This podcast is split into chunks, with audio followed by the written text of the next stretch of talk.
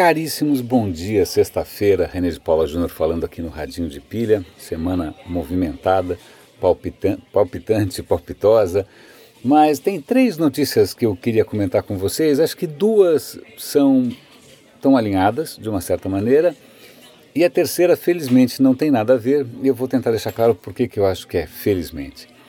A primeira delas é uma notícia que saiu hoje no Estadão, a Holanda que é um país bem bacana, convenhamos, né? bastante civilizado, avançado, empreendedor, o Diabo 4, está abrindo mão da urna eletrônica, está abrindo, vou repetir, do voto eletrônico, porque medo dos russos, medo da insegurança que é o voto eletrônico. Acho que eles ficaram impressionados com o que aconteceu nos Estados Unidos, como a gente nunca vai saber o que aconteceu no Brasil, porque esse é né? Se você começar a cutucar muito isso, vai aparecer boiando no Tietê, mas jamais saberemos. As nossas urnas são um mistério selado. A Holanda está achando por bem fazer a eleição da maneira clássica. Não, não digo clássica grega, com, né? não, não, não, com pedrinhas, não. Vai ser papel, vai ser telefone, vai ser a coisa mais desconectada possível.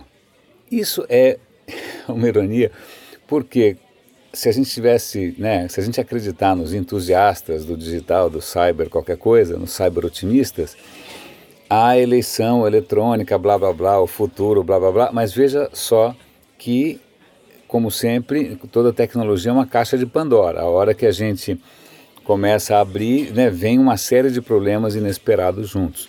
Então, a eleição eletrônica, veja só, deu no Trump, e até a gente descobrir qual foi a, a real influência russa nisso vai, vai ser muito complicado, mas a Holanda voltou para o papel. Vejam só que coisa curiosa. Segunda notícia, é, que para mim é, digna de nota, tem a ver com o link que o Fernando Baceto me enviou há um tempo atrás, mas é o seguinte: o número de casos de sequestro de dados, que, que chamam ransomware, né, quando o cara criptografa um sistema inteiro e pede resgate, não só está aumentando, como está é, piorando é, o impacto, por assim dizer. E aí eu vou dar link para um artigo em que ele cita um hotel na Áustria, em que os, os caras simplesmente travaram o hotel inteiro, travaram todos os quartos, travaram tudo remotamente, até que o hotel pagasse um resgate. E também é o caso de uma delegacia, olha só que coisa louca, uma delegacia de polícia que, às vésperas da eleição do Trump, não conseguia mais acessar todos os arquivos que eles tinham de câmeras, de casos, etc. e tal, porque se, é, criptografaram tudo e exigiram um resgate. Isso é um pouco assustador porque é, você começa a perceber que a criatividade dos caras não tem limite, né? Eles não estão mais só trabalhando com, sei lá, banco, né? Os caras estão indo para hospital.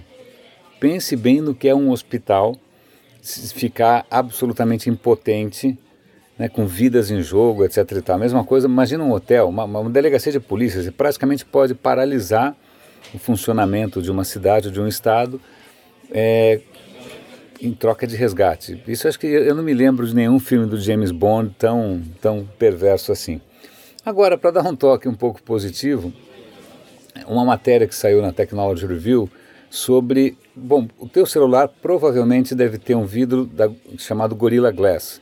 Aquela Corning ela é uma empresa americana que desenvolve o Gorilla Glass, que está por trás, por trás, ou melhor dizendo, pela frente de muitos smartphones por aí. É um vidro super resistente a impacto, super resistente a riscos e tal. E o cara vai visitar o, a central de pesquisa e desenvolvimento dos caras, os caras ficam o dia inteiro experimentando novas maneiras de fazer vidros melhores. E aí eu sei que eu estava lendo esse artigo e o cara menciona, não, a gente sabe inclusive como fazer a taça de licurgo. Eu falei, o que é a taça de Licurgo? Eu fui pesquisar e é, eu gostaria muito que vocês vissem esse vídeo.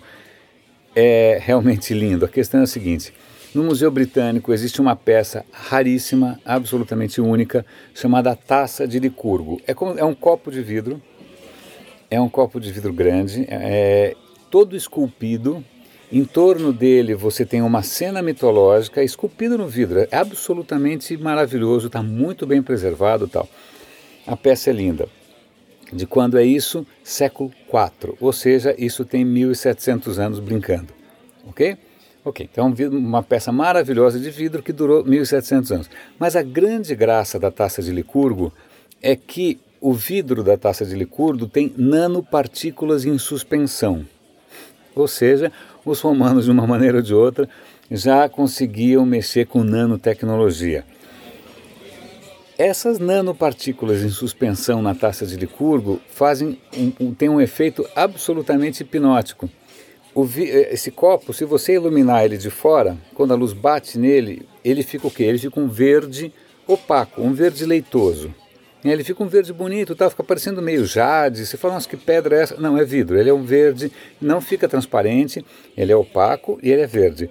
Se você colocar a luz por trás do vídeo, na hora que a luz atravessa o vidro, o vidro fica transparente e vermelho sangue. É inacreditável, é absolutamente inacreditável, fica, é muito bonito o efeito. Tanto que no vídeo vocês vão ver, o museu teve a, né, a engenhosidade de fazer um sistema de luz que fica alternando entre por frente e pela, por trás, pela frente e por trás, para você ver a transição entre o verde opaco e o vermelho profundo transparente. É uma peça absolutamente extraordinária. É, é, é, eu não, eu, olha, eu já tinha visto algumas peças de vidro romanos, mas eu nunca tinha visto nada parecido. Isso para mostrar duas coisas. Primeiro, os romanos realmente avançaram em várias áreas do, da técnica e do conhecimento. Segundo, e aí é uma coisa que, que é, é, é, é uma provocação minha, esse conhecimento se perdeu por 1700 anos. Por quê? Porque a civilização romana desmoronou de uma hora para outra. Então isso serve para a gente pensar no quanto o progresso, que a gente fica achando que é uma, né, uma locomotiva né, inexorável, avançando, né, progresso é frágil. O progresso pode se perder e o conhecimento pode se perder, tudo pode se perder. A gente fala do Leonardo da Vinci, mas o Leonardo da Vinci engavetou todos aqueles desenhos, aqueles desenhos aquelas coisas maravilhosas ficaram na gaveta por centenas de anos. A gente praticamente perdeu a filosofia grega, sumiu, sumiu tudo, né? Porque afinal acabou Roma, Idade Média, etc. Tal, sumiu por centenas de anos, até que os árabes começaram a traduzir isso, século VIII, por aí, século VII. Então, só para mostrar que por mais que a gente adore o progresso, por mais que a gente adore a tecnologia, tudo isso é muito frágil. A barbárie está sempre batendo no portão. No nosso caso, a barbárie já arrebentou os portões, está lá o Trump, está lá o Putin para mostrar isso. Só para mostrar para vocês o quanto é delicado e o quanto merece a nossa atenção as coisas que a gente acha mais legais. Elas não sobrevivem por muito tempo sem a gente cuidando. Né? Então fica aí esse toque para a gente pensar no final de semana. Vejam lá a taça de Licurgo, espero que vocês gostem. Descansem, aproveitem e até segunda-feira. Grande abraço.